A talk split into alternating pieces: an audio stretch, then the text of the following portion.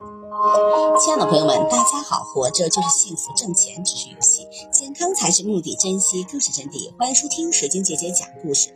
今天的故事名字叫《剑姓的来源》。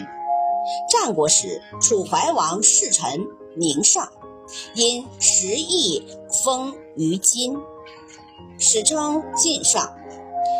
张仪替秦王游说，离间齐楚联盟。将被楚怀王处死。